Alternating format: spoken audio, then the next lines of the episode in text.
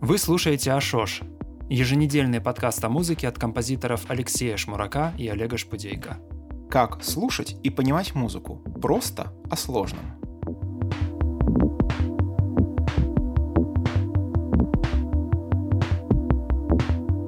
Привет, дорогие друзья! Это 57-й выпуск подкаста «Ашош».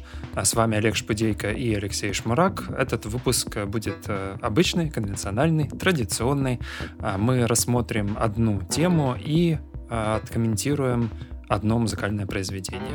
Ну а тема сегодня это... Музыкальная форма или музыкальная структура.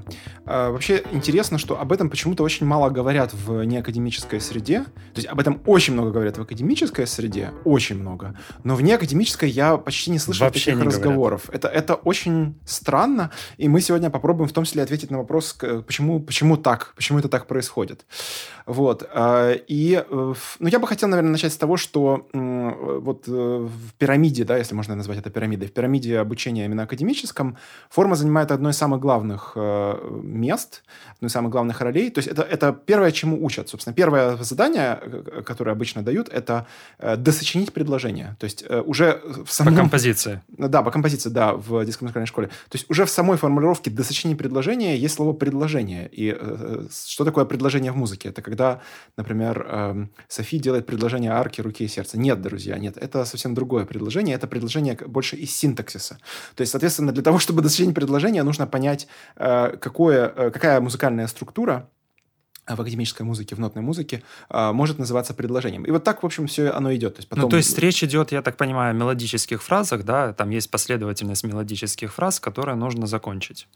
А, ну, да, да, да, да, именно так оно и есть, да. И получается, что э, ученик вот в этой вот академической пирамиде, он довольно быстро узнает э, про то, что такое фраза, предложение, мотив. Э, через некоторое время он узнает, что такое период. Потом позже, в общем-то, даже учат сочинять через форму. Я помню, что меня учили сочинять через то, что я должен сделать фугу, кант, сонату, ронда-сонату, ронда э, и так далее. То есть получается, что я сначала узнал про форму, а потом понял, зачем они, они вообще нужны. Mm-hmm. И, ну, э, и это речь идет о устоявшихся формах классической музыки, там, барочной музыки. Ну, да, я даже, даже слово барочное, мне кажется, слишком смело. Это скорее, я бы так сказал, устоявшиеся формы в советском музыковедении. То есть, да, вот так. И, кстати, некоторые композиторы даже на этом погорели. Вот, допустим, э, ну, это суперизвестная история, которую я не перестаю рассказывать, что э, когда Прокофьев, вот примерно так же, как я учился только за, за получается, сколько, за, за 100, нет, больше, чем за 100. Нет, нет, меньше, чем за 100. За, за 90 лет до меня Прокофьев учился. И он, вот как ему сказали, вот какие есть формы, и он такие же, по таким же формам э, делал средние части в своих э, сонатах. То есть э, получается, что он, опять же, он это воспринял как, как догму, что типа вот так нужно строить музыку. А в этом плане, конечно, в неакадемической музыке все делается иначе. То есть все, получается, делается скорее через то, что ты узнаешь некую практику, а практика уже предполагает, что э, структурирование во времени и в пространстве, оно уже, ну, как бы, оно, оно уже полагается, да, то есть уже, уже полагается определенная э, битность, имеется в виду, ну, количество долей в такте, уже предполагается определенная Э, структура, что как-то музыка должна начинаться, как-то заканчиваться. И в этом плане я даже помню а, дискуссии в, на форумах академической музыки или в Фейсбуке а, конца нулевых, где а, один из композиторов, точно не помню, кто, то ли Финаловский, то ли Невский, в общем, кто-то из них, сказал, что а, есть три способа начать музыку. Это а, бдыщ, а, пип и там как-то еще иначе. То есть, то есть, условно говоря, вот сама, даже сам, сам ритуал нач, начала академической музыки, уже в нем а, заключался ощущалось определенный, определенный интеллектуальный вызов. Да, то есть, что, что, э, мягко говоря, сложно себе представить в, скажем, в поп-музыке или в каких-то других вот неакадемических э, традициях. Вот. Э, ну вот, собственно, я бы хотел для затравки вот такое предложить, Олег, как, а вот через, через какую конструкцию ну, или через Да, я вот как раз наоборот скажу, да, ты как бы, я ведь не из академической практики э, к этому пришел. И вообще, на самом деле, проблема формы для меня это проблема, которая относительно недавняя. То есть вот последние, наверное, лет 5-6 только я думаю, э, всерьез как думаю, и э, сейчас вот прямо это все, что занимает вот буквально мои мысли, это форма. А отчасти это связано с тем, что как бы, я там разрабатываю патчи да, на модульном синтезаторе, но самая большая проблема это как раз не разработка патча, а придание э, формы композиции. Э, я на самом деле, ну вот раньше не думал, что я именно с этим буду сталкиваться. А почему? Потому что ну, э, когда я начинал писать музыку, и я думаю, что большинство э, людей, которые тоже начинали без музыкального образования, просто пробовать что-то сами, мы исходим, естественно, от звука в чувственном восприятии, да, как явление чувственного восприятия. И, по сути, э, то, как мы ощущаем этот звук, он дальше диктует и структуру музыки. И мы, в общем-то, не задумываемся об этом, это как-то само собой разумеющееся. И тут как бы мы идем на поводу у этого звука. Конечно же, потом уже с опытом ты начинаешь понимать, что ты тоже можешь влиять а, на эти параметры, ты можешь находиться в, ну, некоторые, скажем так, в дискуссии а, с этой с, со звуком, да, и э, таким образом конструировать, э, создавать э, вот эту вот форму. Вот. Э, но на самом деле э, с этой проблемой сталкивается огромное количество электронных, например, музыкантов. Потому что один из самых часто задаваемых вопросов, например, вот на Reddit есть э, subreddit э, Music Makers, и там один из самых часто встречающихся вопросов это как мне закончить э, мой трек. А ведь это вопрос формы. То есть это как раз э, проблема формы. Вы э, из какого-то импульса там, начинаете да, работать над каким-то треком, следуете какому-то импульсу, у вас есть некоторая заготовка, которую в дальнейшем вы не понимаете, как развить. А ведь это как бы самое главное. Я так понимаю, что как бы вот в случае в твоем, Леша, да, это как раз не является проблемой для там ученика той же музыкальной школы детской, потому что, или ученицы, да, потому что изначально э, такой человек будет мыслить формой. То есть форма — это то, что будет а, одно из первых как бы приходить в голову, это то, от чего вообще, в принципе, э, ну, будут отталкиваться. И, кстати, э, когда э, отвечают на такие вопросы вот на подобных формах, а, чаще всего, конечно же, это касается более-менее танцевальной музыки и предлагают уже существующие формы. Это, э, кстати, вот тоже к тому, что ты говорил там, да, да, про сонаты, там, фуги и так далее. Ведь э, как бы в этой танцевальной, например, э, музыке, там, том же техно, в принципе, уже есть тоже устоявшиеся формы. И они, например, связаны с тем, а, как диджеи да, исполняют эту музыку, э, ну, проигрывают эту музыку. То есть там важно, например, чтобы этот трек можно было замиксовать. Там есть определенные ожидания у публики, например, ожидания чего-то вроде ямы или какой-то части музыки, которая будет выполнять функцию ямы. А, вот. Или там дроп, да, как э, в дабстепе, например. Вот. То есть это все тоже, ну, как бы очень актуально, но обычно речь об этом ведется совершенно другим языком языком. А, и очень часто даже не произносится вслух слово «форма». Хотя как бы об этом очень многие а, думают и эту проблему решают. Вот смотри, Олег, ты очень интересно противопоставил, а, условно говоря, вот это внешнее формальное конструирование, когда у тебя есть э, какие-то правила, по которым это все строится, то есть ты знаешь, э, как соотносятся части А и Б, э, каким образом из части А сделать часть А1 и так далее. И с, другой, с другого полюса ты назвал звук чувством восприятия. Вот мне кажется, что если обернуть вот то, что ты назвал, а, обернуть ровно пополам, то мы обнаружим почти что главную проблему а, академического ну, композиторского образования, по крайней мере, в постсоветском пространстве, что там вообще не говорится про звук в чувственном восприятии. Вот э, у меня, ну, сейчас довольно много появилось частных учеников, и один из них это академический студент а, в, ну, как бы среднего учебного заведения. И он мне показал, вот, говорит, вот, вот, значит, пьеса я написал. Я смотрю на эту пьесу и понимаю, что с точки зрения вот именно ну, вот формальных каких-то структур литературных э, находок, она великолепна. Там засунуто вообще все, что только можно засунуть. Э, видоизменение фактуры, э, контрапунктическое проведение различных э, тематических материалов в нескольких слоях, изменение гармонии, какие-то внезапные повороты. Но при этом я смотрю на это, и я понимаю, что слушать это, скорее всего, это невозможно. То есть, ну, как бы все, вот, вот с внешней стороны, да, вот с точки зрения руки, которая вот располагает фигурки на бумаге, да, вот такой вот, можно сказать, чертеж. Вот, да, кстати. Это, то есть, очень хороший чертеж, но здание при этом стоять не будет. Ну, или, или или оно там даже не то, что стоять не будет, его даже просто нельзя будет один кирпич на другой поставить, потому что о сопротивлении материала, ну, материала как бы никто не говорит. И не, не зря, собственно говоря, э, композиторская группа, которая вот противостояла вот постсоветскому образованию в России, называлась «Сопротивление материала» как раз. Группа да, да, Курлянского, да, да. Филоновского да. и некоторых других композиторов. То есть как раз вот э, можно сказать, что э, избавление от вот этих вот школьных представлений о том, что типа можно все темы провести в контрапункте, засунуть 48 лейтмотивов, ну понятно. Вот как раз первый шаг к сопротивлению – это понять, чего хочет материал. В этом плане вот не академистам, у них вообще нет такой проблемы понять, чего хочет материал, потому что, собственно, материал – это и есть то, ну, как бы, это и есть интенция музыки, да, то есть написать просто хороший, хороший звук, хороший звук, саунд, хорошее состояние – это и есть то, ради чего делается музыка. И напротив, у нас очень менее, редко… Да-да. Ну, как вот какое противопоставление, быстро скажу, что э, на самом деле, с одной стороны, да, а с другой стороны, очень часто встречается, когда э, ты, э, ну вот я слушаю там треки начинающих, и не только начинающих, например, электронных музыкантов нек- некоторых, и у них есть очень классная какая-то идея, э, которая там, допустим, тембрально классная, или гармонически, или просто какой-то такой поток, знаешь, очень мощный. Но э, со временем э, эта идея никак не развивается, и у нее не проявляется, ну, вот как бы какой-то интересной формы. я очень быстро в результате теряю интерес из-за этого. То есть э, это как бы тоже обратная сторона. То есть, с одной стороны, да, этот материал может тебе подсказывать, но если ты не будешь включать голову активно, то есть большой шанс остаться в инерции этого материала.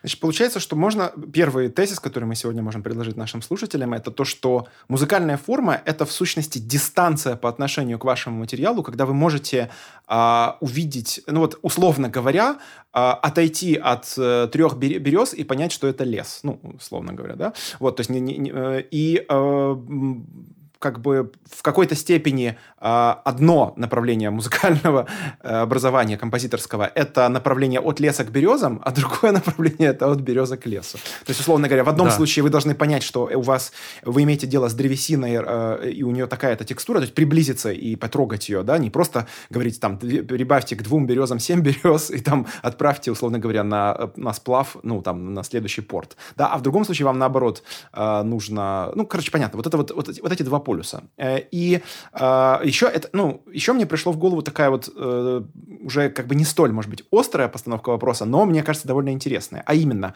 форма как вход в систему создания и форма как выход из системы создания, то есть восприятие. Дело в том, что получается так, что с тех пор, как появились посредники в виде нотных партитур, каких-то там кодексов, ну, то есть книг, собрания, да, я имею в виду, например, скажем, Нотр-Дам, да, кодекс органумов Нотр-Дам.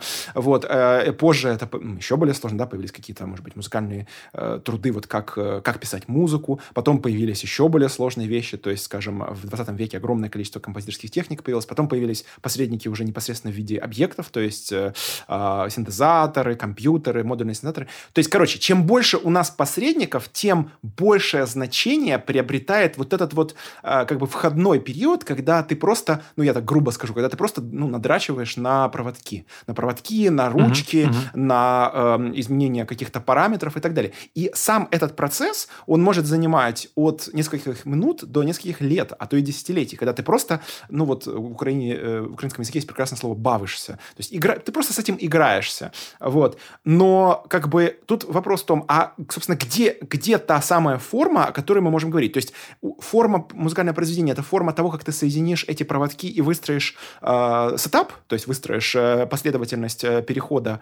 э, звука от одного устройства к другому. Или форма — это то, что уловит слушатель, когда он придет на концерт, или когда придет в твою лабораторию, или когда скачает твой трек в агрегаторе. Вот э, этот вопрос э, еще, допустим, ну, там, тысячу лет назад, этот вопрос вряд ли был очень сильно актуален, потому что не, не было еще такой значительной роли посредников. Но сейчас роль посредников Да-да-да. возросла э, как бы невероятным образом.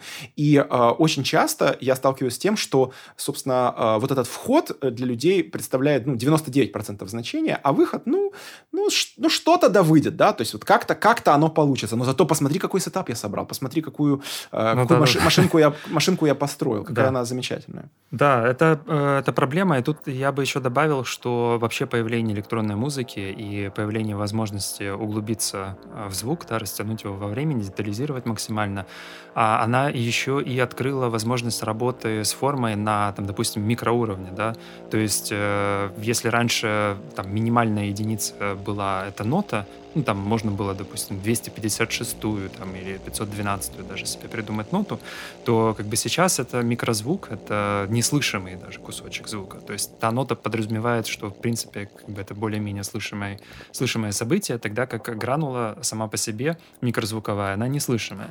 И, соответственно, с формой теперь можно работать э, не только на уровне, потому что форма как бы существует на нескольких уровнях, да, тоже вот что, наверное, важно сказать, что это не только форма композиции, это также может быть форма части композиции. Это э, там, если мы имеем дело с э, мелодией, это, например, построение там, мелодической фразы. А, это может быть э, сейчас вот уже с электроникой, да, это организация вот этих гранул, например, а, если мы работаем с микрозвуком.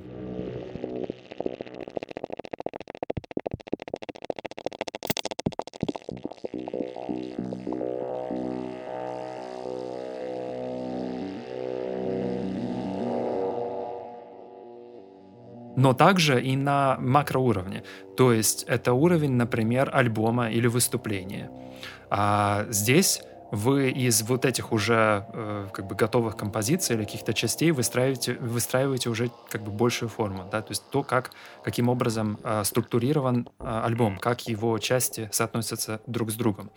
И потом еще уровень над этим уровнем, такой как бы уже мета-уровень, это уровень, э, который чаще всего относится к кураторской деятельности, это, например, уровень лейбла или куратора фестиваля, когда из вот этих уже альбомов или концертов выстраивается уже крупная форма э, ну, какого-то события, которое, допустим, длится несколько дней, или там в случае с лейблами иногда лейб, лейблы живут по десятилетиями, и это их как бы высказывание вот в такой очень крупной форме.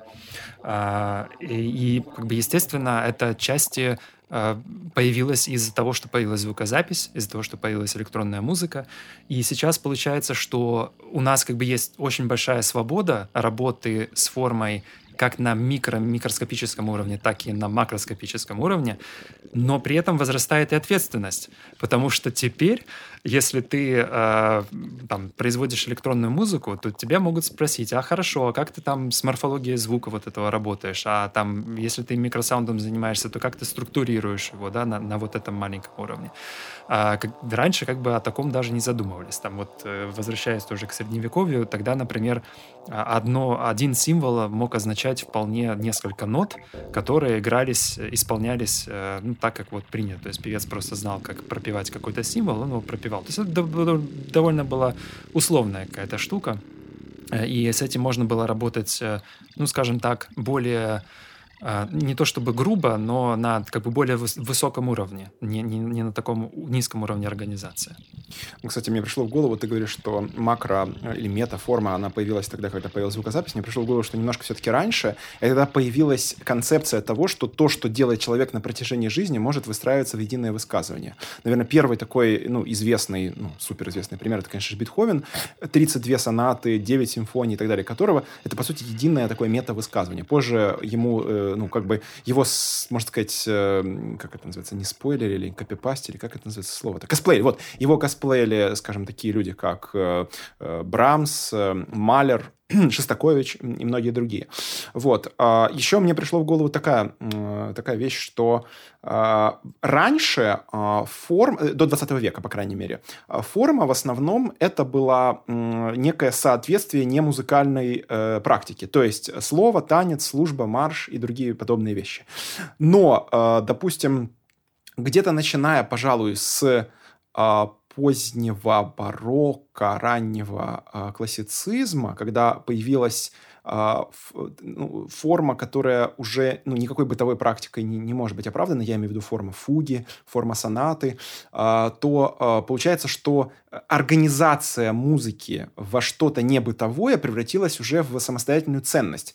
Конечно, это было экономи- экономически обусловлено, то есть э, возможность э, издавать свои ноты, возможность э, зарабатывать на жизнь исключительно будучи композитором, а не ну, кем-то еще, то есть, скажем, Бетховен, да, то есть первый известный, ну, именно человек известный тем, что он зарабатывал исключительно как композитор. То есть ему не нужно было, условно, играть, там, э, изобретать инструменты, как Баху, преподавать и так далее. То есть он просто издавал музыку. Вот. А, и а, позже, в 20 веке, а, высвободилась вот именно, то есть, собственно, откуда и возник этот прекрасный термин формализм, да, то есть формалистическая музыка, э, чем клеймили в Советском Союзе разных там Шостаковичей, Прокофьевых и так далее. То есть, когда изобретение нов, но, новой, эм, э, нового способа организации звуков, там, ритмов, тембров и так далее э, превратилось, по сути, в самостоятельную, э, самостоятельный вид искусства. То есть э, само, э, даже отличный, пожалуй, от производства треков. То есть такие композиторы, как, скажем, Штакаузен, Булес, Лигити, Ксенакис, э, Бернт Луис Циммерман и так далее, они в меньшей степени производители треков, а, вот, например, скажем, э, да, там, Эйнауди известен как производитель, там, скажем, трек, какого-нибудь трека, да, который все будут слушать. Но когда ты, например, слушаешь Ксенакиса, ты не столько слушаешь трек, сколько слушаешь его, ну, можно сказать, инженерную идею, которую он в виде трека воплощает. Ну, или, скажем, Лигити, или, ну, многие другие.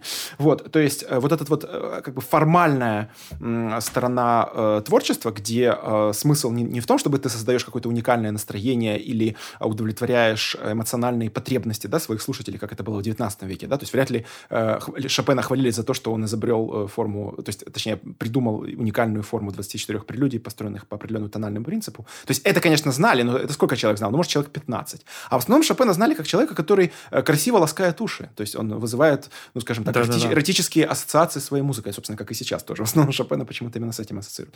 То есть получается, что в этом плане 20 век легитимировал, э, то есть он, э, 20 век это век э, такой э, леги, легитимной схоластики, разреш, разрешенной схоластики. То есть, когда уже можно э, э, заниматься формальными поисками и зарабатывать на этом деньги. То есть, как бы э, сейчас, когда ты получаешь от институции деньги за, за свою композиторскую деятельность, э, тебе не говорят, что типа, ой, слушай, ты, ты такой красивый трек написал. То есть, вряд ли, условно говоря, Лахенману, там, Клаусу Лангу или э, там, еще кому-нибудь говорят, слушай, кл- классный трек, я слушал вообще, загибался просто от восторга. Нет, э, в основном там э, платят деньги, ну, и, соответственно, уважают, да, в комьюнити, в композиторском, в музыковедческом, кураторском, за то, что ты придумал свою свою, инженерную, да, можно сказать, идею, свою формальную идею и ее воплотил. Что э, чрезвычайно, наверное, будет странно восприниматься, скажем, в комьюнити производства, бит, ну, битмей, ну, э, в комьюнити битмейкеров, да, то есть вряд ли, скажем, будут какого-то битмейкера ценить за то, что он придумал какую-то уникальную э, форму, да, то есть битмейкеры будут ценить за то, что на его биты хорошо ложатся текста, да, концеп, да, да, концептуально да. хорошо. То в этом плане вот, раз, при том, что что парадоксально, технически они могут пользоваться одними и теми же э, средствами. То есть из одного и того же материала можно сделать хороший бит, на который можно начитать э, классный э, э, текст, и в то же время из этого же материала можно сделать именно формальную композиторскую работу, которая будет звучать на фестивале современной академической музыки, и люди будут э, загибаться не от того, что это качает, а от того, как он классно вот придумал концептуально вот собрать вот после ну, этого. То есть построить. здесь получается работает форма в результате, uh-huh, то есть то, то, что определяет, куда эта музыка попадет, это, собственно, ее форма. Ну, То есть э, да, да, да одна форма будет на да, на, на битмейкерском там каком-то, не знаю, фестивале, да, или э, просто коммерческий успех, и э, вторая форма бы э, там получила какой-то успех на э, фестивале академической музыки, допустим. Ну да. Еще, кстати, мне пришло в голову такая штука, что э, если ты слушаешь музыку, скажем так, не самую простую, то знание формы помогает слушателю следить за музыкой. Это, собственно, один из главных ключей для неакадемистов, и, точнее, даже не для неакадемистов, скорее, а для не, ну, э, людей не из, э, ну, не из нотной, нотной грамоты, э, следить за музыкой. То есть часто, может быть, да, они могут, не, там, не скажут, что сейчас, скажем, звучит там э, квинсекстаккорд большого мажорного э, септаккорда. То есть, да, это, это человек человек не скажет. Но он скажет, а, это вот та темка, которая там звучала, ну вот, да? То есть, когда ты слушаешь там, не знаю, Бетховена, Малера и так далее. То есть, в этом плане а, вообще а, можно сказать, что и не только с точки зрения композитора и саунд-артиста, и саунд-продюсера, но и с точки зрения слушателя тоже вот эта дистанция, она определяет то, как ты воспринимаешь музыку. То есть, вы, э, вы понимаете, что также можно следить и за вполне себе, ну, простой чувственной музыкой, можно тоже следить именно за, за формой. То есть, скажем, я помню, когда в 2008, по-моему, году Александр Рыбак, норвежский певец с, белорусским происхождением, э, победил, ну, на скрипочке там играл, песня называлась Fairy Tale. То я помню, что я сел и разобрал эту песню формально, то есть как она сделана, что в куплете, что при певе, что в бридже, э, как он работает с... Я, я увидел отсылки к Рахманину, ну, то есть, то есть я как бы за, занялся именно такой, э, ну, кухней, да, вот такой вот, распотрошил, можно сказать, да, как, как какую-то курицу там или, или, не знаю, крокодила. Вот, в то время как подавляющее большинство слушателей, конечно, им это было нафиг не нужно, они просто смотрели на, э, ну, как бы на внешность, там, на историю вот эту вот безыскусную, которую он рассказывает про какого-то рыбака, который там какую-то девушку, ну, понятно, то есть все, все как бы крайне, э, крайне нарративно и крайне не, не дистанцировано. То есть в этом плане и для слушателя тоже дистанция, она определяет э, отношение к музыке и э, то, э, ну, так, тот слой информации, который из этой музыки можно извлечь. Но мне кажется, что как бы такой, э, ну вот это, да, дьявол в деталях, да, отношение э, детальное к аранжировке, к песне, э, да, возможно, оно не, не, сознательно оно не воспринимается слушателем, но, возможно, оно работает несознательно. Понятно, не на не на интеллектуальном уровне, а на там, как бы чувственном уровне. Но, как бы, возможно, именно поэтому там эта песня там кому-то понравилась чуть-чуть больше, чем она бы понравилась, если бы не было такого, как бы, более а, ну, э, если было бы менее, что ли, серьезное структурное да, отношение к форме. Ну, это, это такой своеобразный парадокс. Э, я, вот я такую немножко метафору немножко далекую применю, но, возможно, она здесь тоже сработает. Э, э, я знаю людей, которые а, до такой степени детально стали слушать оркестровые записи, что уже у них в голове это не, ну, не собирается в одну фактуру. То есть они слышат отдельные инструменты и партии. Вот мне кажется, что нечто подобное может случиться, теоретически, по крайней мере, если вы очень сильно врубитесь вот в то, как сделан, сделаны треки, или, ну, неважно в, какой, в каком направлении, хоть в панке, вот, и вы уже начнете слышать как бы не общий флоу, а и не общий какой-то посыл, да, а вы будете слышать, ага, ага, окей, так, значит, сейчас четвертая ступень, сейчас пятая, а сейчас вот, значит, а сейчас они идут на бридж. Собственно, может быть, это одна из причин, по которой я не услышал самоубийственные нотки в песне uh, Love uh, will Love will tear us apart. Э, да, tear us да. apart again. То есть я просто, я слышал гармонии, я слышал мелодии, и думаю, да. блин, какая какая приятная песня. Вот. То есть, возможно, Да-да-да. именно как бы та дистанция, с которой я говорю, это как береза и лес. То есть я видел текстуру березы и не понимал, что я нахожусь в лесу. То есть, возможно, это тоже имеет свою, э, свои побочные эффекты, вот это вот супер, супер знание, супер внимание. Да, у меня есть, э, ну, как минимум один знакомый, который этого боится, а, ну, всегда боялся. То есть он принципиально не хотел э, разбираться в музыке, ну, разбираться в смысле, да, как-то интеллектуально к этому подходить, потому что он боялся потерять вот это ощущение флоу, а, потока, которое ему больше всего, собственно, в музыке и нравилось. И тут у меня нет каких-то ну, какого-то, да, ясного ответа на этот вопрос, потому что, ну, у меня, например, это так работает, что я могу параллельно переключаться. То есть я могу врубаться, там, слушать интеллектуально, я могу расслабиться и просто слушать э, для удовольствия, просто как некоторый поток. И так, и так как бы, вполне возможно. И более того, есть еще такое как бы а, я бы сказал, обойное, что ли, ну, бэкграунд, да, слушание, когда даже если вы слушаете в потоке, то потом, если вспомнить, что звучало, то можно вспомнить значительно больше вещей, да, которые, э, чем если бы вы э, вспоминали без э, предварительного какого-то, без, предварительной подготовки. То есть э, вот это как бы более чуть интеллектуальный подход к музыке, э, внимание, акцент на форме, он позволяет э, больше извлечь. Но при этом мне кажется, что ну, наверное, все-таки можно сохранить э, вот эту способность подключаться к потоку и не, э, ну, при необходимости не включать голову. Ну, еще, еще один аспект, который хотелось бы затронуть, учитывая, что мы тут как бы говорим в компании, скажем так, академиста и электронщика, и модулярщика, да, в, том числе, это, собственно говоря, кто, кто делает форму. То есть, я имею в виду, в последнее время э, чем больше, скажем так, чем больше мы делегируем посредникам а, а, функции, да, принятия решений, тем, соответственно, меньше а, мы, э, тем меньше у нас упра- остается управление. И а, часто у меня возникает ощущение, что, а, скажем так, форма предопределена самим, а, самим инструментом, самим, а, самим набором а, соединений да, в, в этом самом инструменте. Да, тем, как он настроен.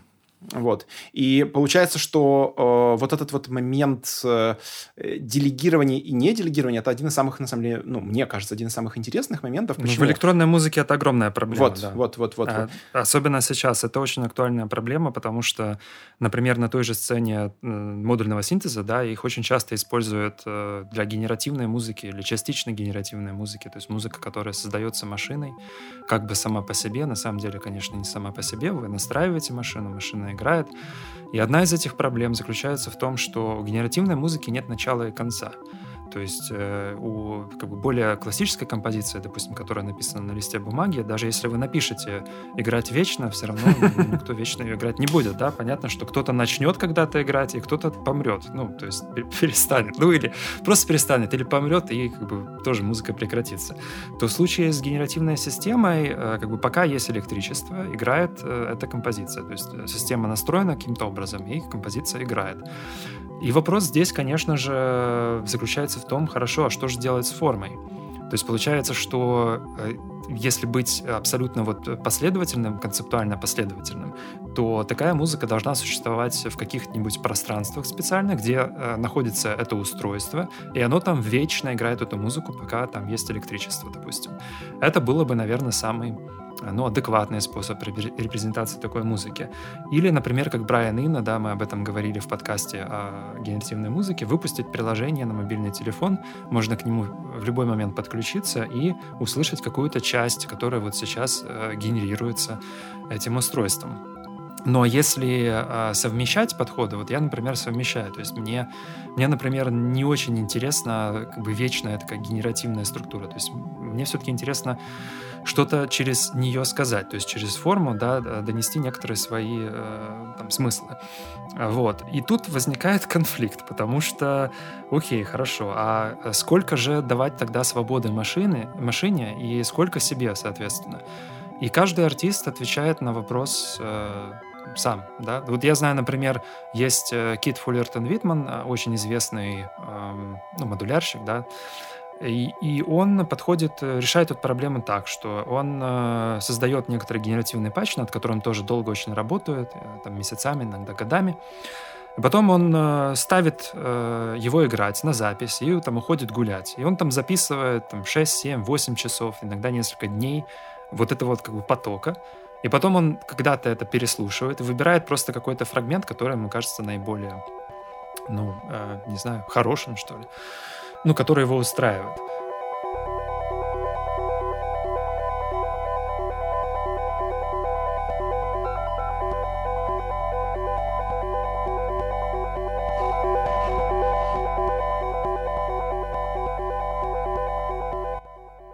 Получается, это комбинаторика такая, но ведь на самом деле это довольно классический подход. То есть, собственно, Бетховен так сочинил свою э, главную тему из Третьей симфонии. То есть он, он тупо э, комбинаторно перебирал порядок нот в э, мажорном э, трезвучии, в, в, в тоническом аккорде, и после того, как он перебрал все возможности, он выбрал то, именно те возможности, которые его в наибольшей мере устраивали. И вообще, в целом, это, я тебе так скажу, что это вообще нормальный, э, именно э, осознанный академический подход, при котором ты э, думаешь, так, окей, у меня есть, например, 12 возможных комбинаций, ну, условно говоря, или там неважно, сколько, и я выбираю из них ту, которая больше всего мне подходит. То есть, на самом деле, в этом плане э, вот этот чувак, о котором ты говорил, с именем Кит, э, на самом деле не так уж далеко... Э, ну, есть э, разница, да. есть. В чем?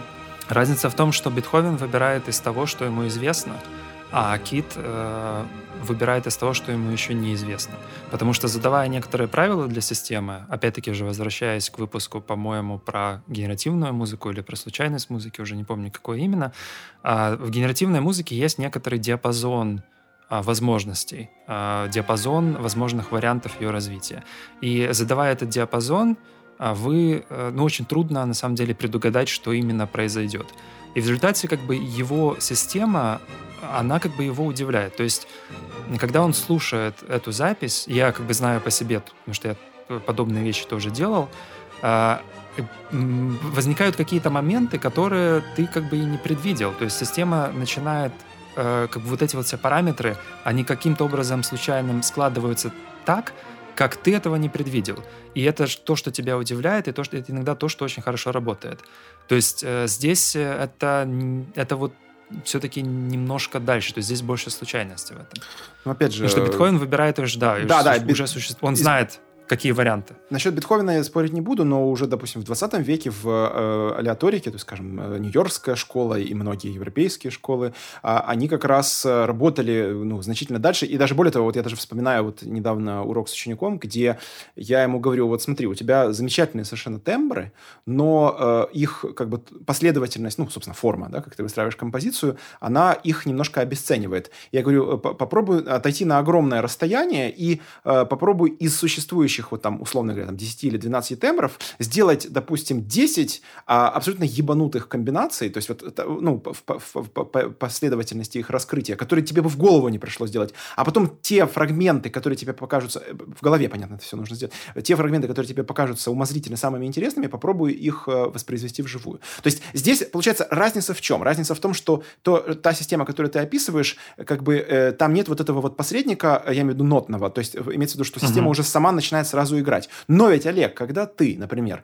а, работаешь над созданием патча э, э, для своей вот, ну, полифонической, я имею в виду, mm-hmm. структуры, тебе все равно же какую-то часть приходится додумывать в голове. То есть ты же не можешь просто исключительно э, методом тыка подобрать это все. То есть тебе все равно приходится какую-то часть в виде символов, ну, ты, я же видел, как ты работаешь, то есть тебе все равно ты какие-то схемы все равно рисуешь. Символы и инструкции я рисую в двух случаях. Первый случай — это если мне нужен, нужна какая-то часть патча, которую нужно именно запрограммировать. Вот, к примеру, э, я тогда э, послушал э, твой совет по поводу имитационной полифонии, да, и как бы набросал на бумаге схему патча, а, который бы позволял мне реализовывать эту имитационную, ну, имитацию, да. А для этого, да, мне понадобилась бумага, хотя, в принципе, я бы мог бы это сделать, наверное, и в голове. Но, да. И второй вариант — это когда я играю живое выступление. И вот Тут я уже просто составляю некоторую партитуру структурированной импровизации, потому что меня, ну вот не устраивает меня полностью э, быть как бы концептуально последовательным и, и отдать все машине, потому что все-таки это не совсем об этом. Вот. Но в, в случае, например, Кита Уитмана, то mm-hmm. он э, очень много отдает машине. То есть он, когда даже вживую выступает, а то он э, обычно производит какие-то очень небольшие манипуляции над патчем, и, в принципе, он позволяет машине э, делать большую часть работы. Ну вот смотри, получается, что общее? Общее — это, собственно говоря, наличие бумажки, ну, условно, понятно, эта бумажка может быть текстовым документом или схем, схеме в голове, э, как, знаете, как сеанс одновременной игры вслепую, да, у шахматиста. Все равно у него в голове есть эта доска.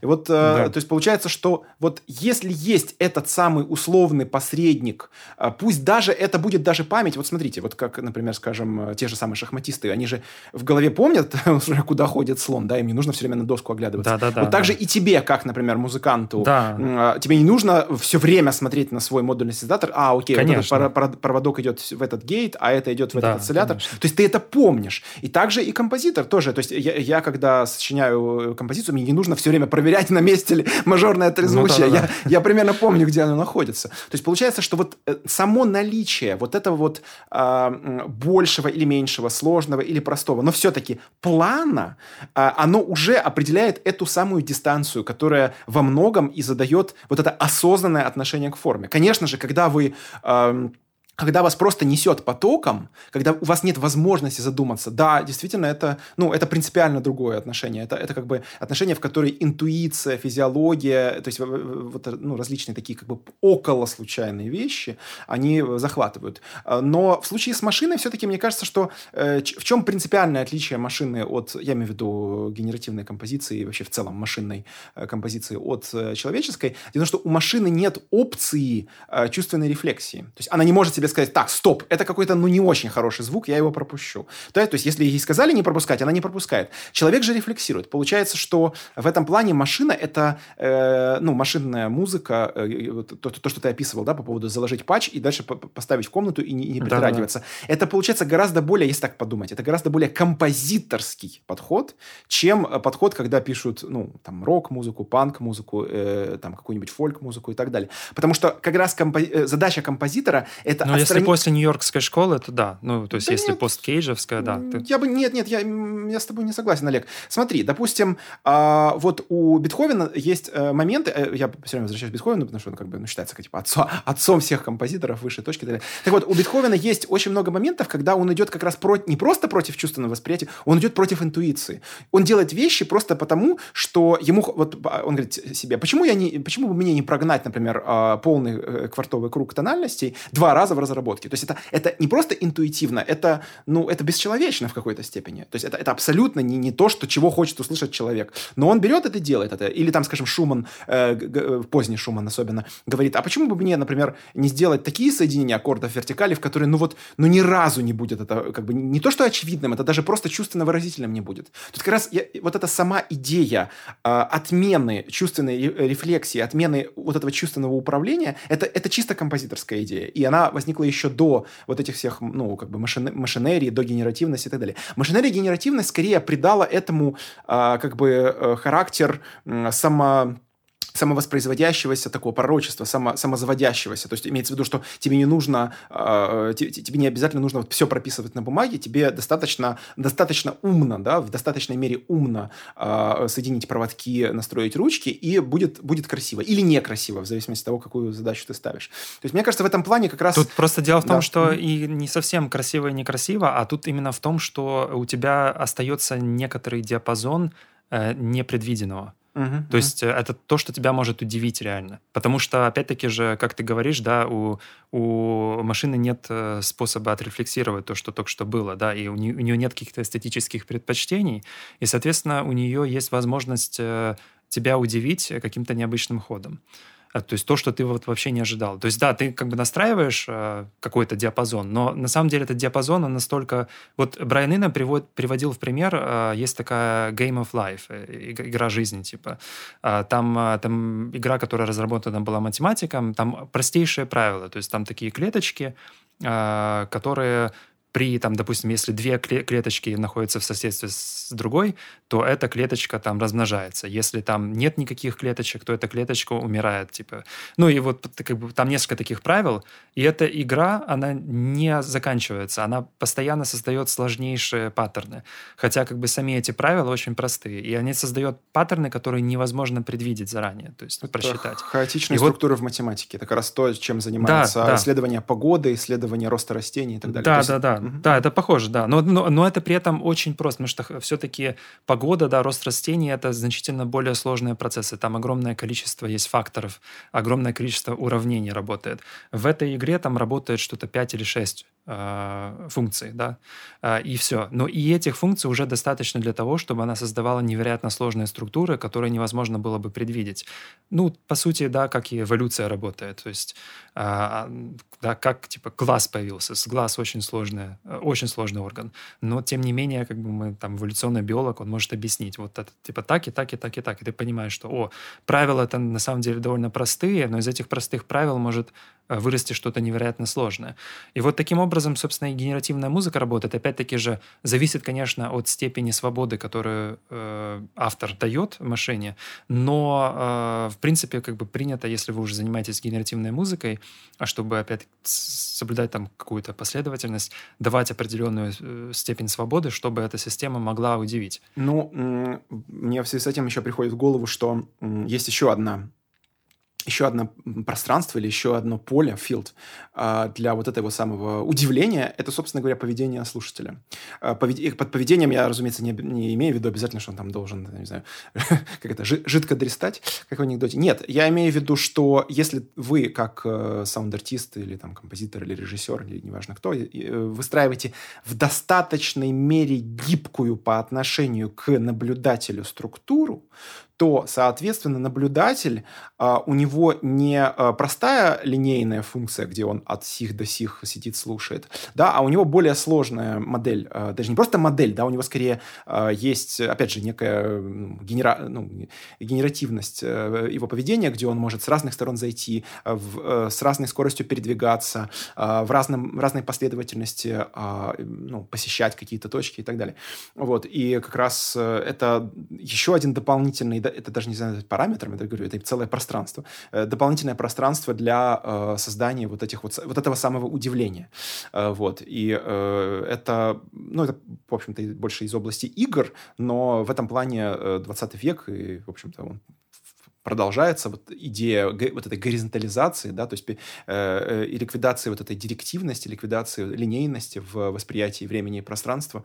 Э, это наблюдается и в современном искусстве, и в театре, и в кино в какой-то степени, хотя в меньшей. В играх Ну, вот, кстати, такое поведение зрителя, оно прямиком может влиять на форму импровизации, потому что я ну, знаю, вот. что э, когда мы несколько лет назад импровизировали с Мишей Балагом, то я отлично помню моменты, когда именно поведение зрителя влияло на ну, развитие формы дальнейшей. То есть даже не просто на какие-то отдельные решения, которые я принимал по ходу, а в принципе о том, э, какой дальнейшей форме мы приходили, то есть как, как мы дальше это все развивали. И это, то есть зритель, получается, здесь форма, форма, формообразующий элемент. Ну, это то, что попытались все. сделать э, чуваки, которые делали э, фильм э, «Брандашмык» из... Э, или «Бармаглот», как он называется? Забыл. Ну, короче, понятно. Ну, вот да, этот да, вот да, самый фильм да. из «Черного зеркала». На Netflix. Да, да. Они, они попытались вот придать вот эту как бы условную случайность, хотя понятно, что там было очень мало опций, но все-таки они хоть что-то хоть что-то сделали. Э, в этом плане э, также делали и классики авангарда, то есть, скажем, Булес, который там, кажется, в третьей сонате, если я ничего не путаю, он там зажил возможность э, довольно большой большого количества комбинаций, э, которые делает интерпретатор. В этом плане интерпретатор выступает тоже в роли такого вот э, читателя, да, или, ну, слушатель-читатель, то есть человек, который работает с казалось бы, зафиксированным и довольно скучным нотным текстом, но который э, своим выбором, своей волей э, может придать ту или иную последовательность этой комбинации паттернов и тем самым э, и длительность этого произведения, и, э, ну, скажем так, последовательность смены гармонии. Ну, в общем, много достаточно параметров э, будет от этого э, меняться. В этом плане, конечно, работа с интерпретатором очень интересна. Я как, ну, как человек, который работал и с интерпретационной моделью, и с, наоборот, неинтерпретационной моделью, я могу сказать, что, безусловно, интерпретатор — это ну, человек, который, собственно, работает либо с нотным текстом, либо с, какие, с какими-то правилами а, импровизации, э, как это часто было в той же Нью-Йоркской школе. Вот. Это, конечно, это дополнительное пространство, и пространство очень интересное. То есть, как бы, всем, всем кто, кто еще не пробовал, советую попробовать этот, э, этот наркотик. То есть, как бы, попроб... ну, даже, даже, даже людям, которые не, не академические, да, то есть, просто, скажем, там, те же электронщики, ну, вот, скажем, при, просто делегировать какое-то, э, какую-то опцию, да, или какой-то тембр, делегировать живому человеку, вы, ну, сразу для вас раскроется вообще дополнительное пространство и довольно интересное. Ну, что, мы уже довольно много, много чего рассказали про форму. А, переходим ко второй части. А, нам прислали на рецензию песню. Песня называется а, Save Yourself, то есть «Спаси себя». Это украинская артистка, ее зовут Анна Свирская. Вот. Она написала довольно большой текст о том, собственно, как, э, собственно, о чем, о чем этот, э, этот трек и как, как, бы, как, как его даже можно слушать. Но я предлагаю сначала некоторое количество послушать. Минуты полторы-две просто послушать.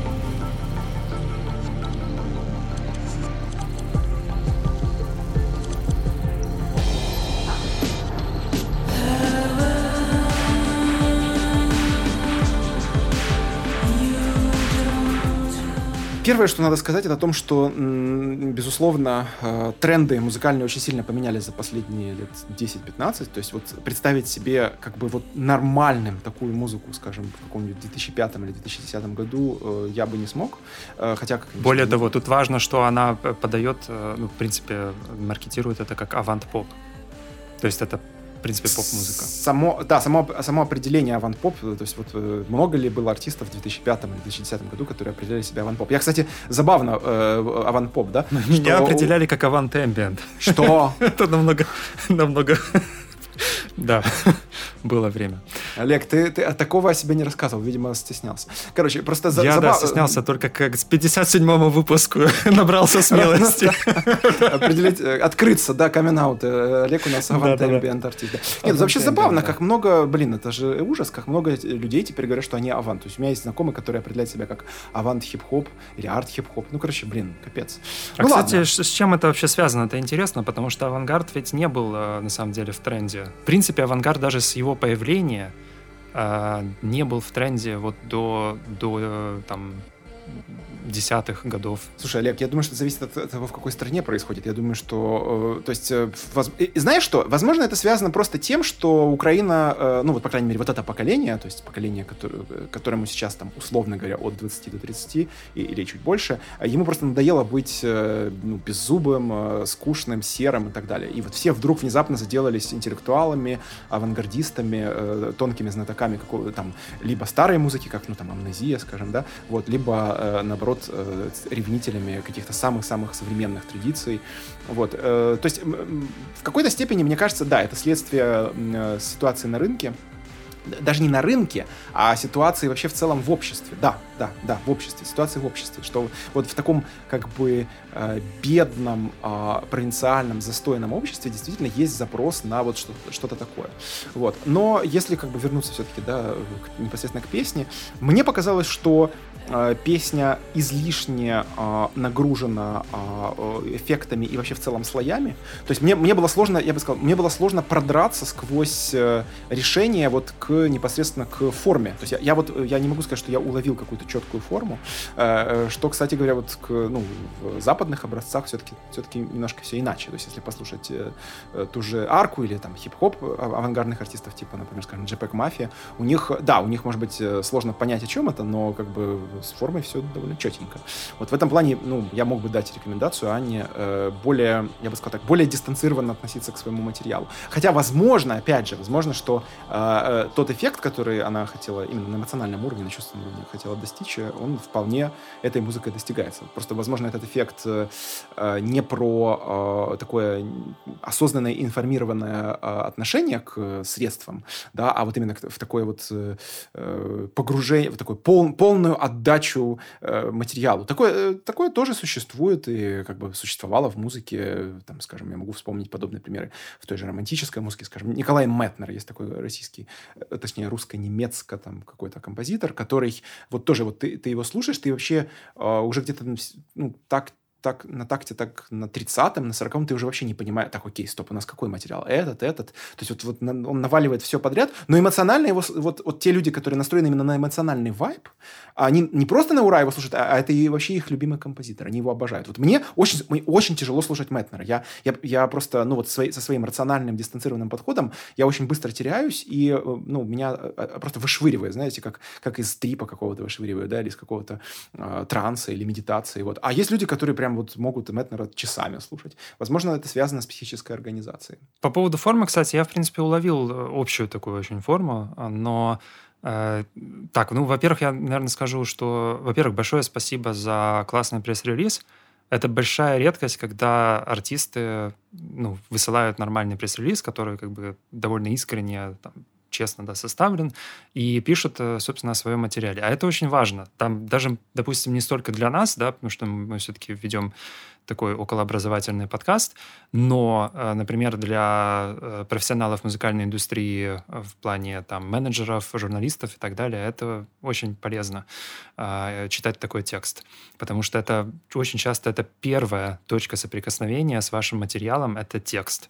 Поэтому это важно. Вот. Э, но э, с другой стороны, э, читая, собственно, этот пресс-релиз и слушая музыку, у меня возникает некоторый диссонанс. Потому что, с одной стороны, э, в, вот в, об этом Save Yourself треке да, описывается довольно подробно, как из чего были созданы, например, синтезаторы, синтезаторные звуки, как была использована живая гармоника да, и многоголосие. Но проблема в том, что в как бы, самой композиции это все скрывается за как бы, таким довольно размытым тембром, эмбиентным звучанием, который не позволяет все эти детали, элементы вы, вывести на поверхность. И, возможно, кстати, если бы они были выведены на поверхность, э, решилась бы проблема, о которой говорил Леша, по поводу того, что очень трудно уловить форму. То есть, в принципе, благодаря ну, как бы повышенной событийности, да, э, различимости этих событий, собственно, и э, обнажилась форма. Я не знаю, правда, было ли это целью композиции. Возможно, э, главная цель композиции — это создать вот некоторый такой поток, э, атмосферу, да, которая там располагает, располагает к тому или иному Э, медитативную, да, авторка пишет, что створити медитативну безмежність, то есть такую медитативную безграничность. Это, да, действительно удалось, э, эта цель реализовалась.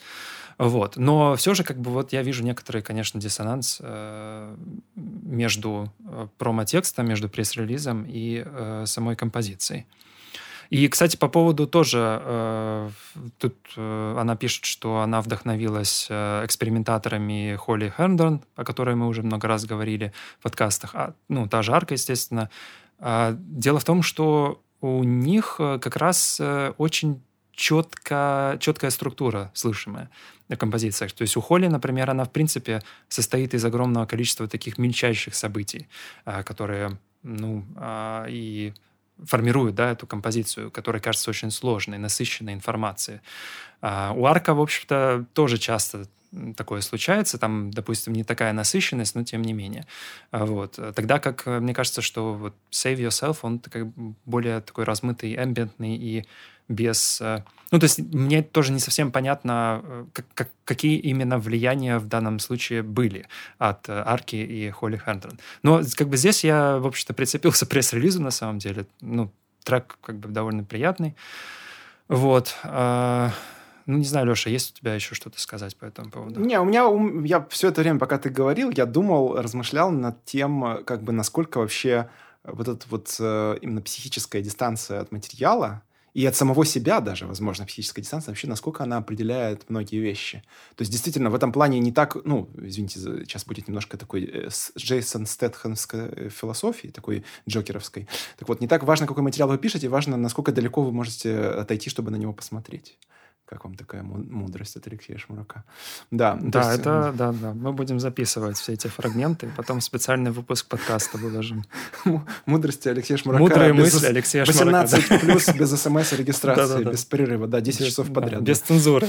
Да, без цензуры, да, да. Uncensored, да. Ну, короче, нет, серьезно, это, это прям реально очень интересная тема, потому что, а, э, ну, меня это интересует, естественно, не только как подкастер, но и как и педагога, и публициста, например. И вот если я пишу, условно говоря, да, вот допустим, мне бы поручили написать статью, ну, допустим, не об этом треке, не об этой артистке, а вот о ком-то. И вот э, получается, что одна из задач для меня, как для человека, который хочет в этом разобраться, это понять, а сам автор вообще как на это смотрит, с какой позиции, с какой дистанции. Получается, это же, это же, это же один из самых важных ключевых вопросов. То есть часто, возможно, в этом и заключается проблема в коммуникации между, условно говоря, какой-то музыкой и слушателем, либо исполнителем, либо, ну, короче, другим человеком, а, что э, слушатель не понимает, с какой дистанции на это нужно смотреть. То есть он смотрит, условно говоря, ему подсовывают Штахаузена, а он, например, хочет услышать, ну, там, не знаю, Аффикс Твина, да, например. То есть он, и, и говорит, а почему, а почему не качают? Че, че? Почему? Вот, ну, давай вот. Ну, то есть получается, что во многом этот параметр едва ли не самый вообще ключевой в коммуникации. Вот. Ну, такая вот, забросил немножко, в общем, такой домашней, кухонной, кухонной философии. Друзья, а вы вот теперь разбираетесь разбираетесь. То есть вот теперь вот вы теперь уже тоже носители этой истины, этой, этих мудростей. Просто интересно, что... что да, как, пишите как в нашем чатике. Да, обязательно. В Телеграм-канал, да, потому что э, в Телеграм-канале есть чат, обязательно присоединяйтесь, пишите ваши мудрости тоже, потому что как, как же мы без ваших мудростей? Мы же только ради этого вообще и работаем. Ну что, благодарим наших новых патронов. Э, мы достаточно давно выпускали предыдущий выпуск, поэтому они поднакопились. Это Вита, Дмитрий, Олег и Василь. Друзья, э, мы хотим еще больше патронов, так что не забывайте о нас э, рассказывать. А еще еще лучше. А еще лучше станьте нашим патроном на Патреоне и получайте новые выпуски подкастов раньше всех с эксклюзивным контентом, тематическими ссылками, которые мы готовим специально по каждому эпизоду. Помимо подкаста, мы выпускаем влог на YouTube и ведем канал в Телеграме. Подписывайтесь, присоединяйтесь к обсуждениям и спасибо большое за внимание. Ссылки в описании подкаста.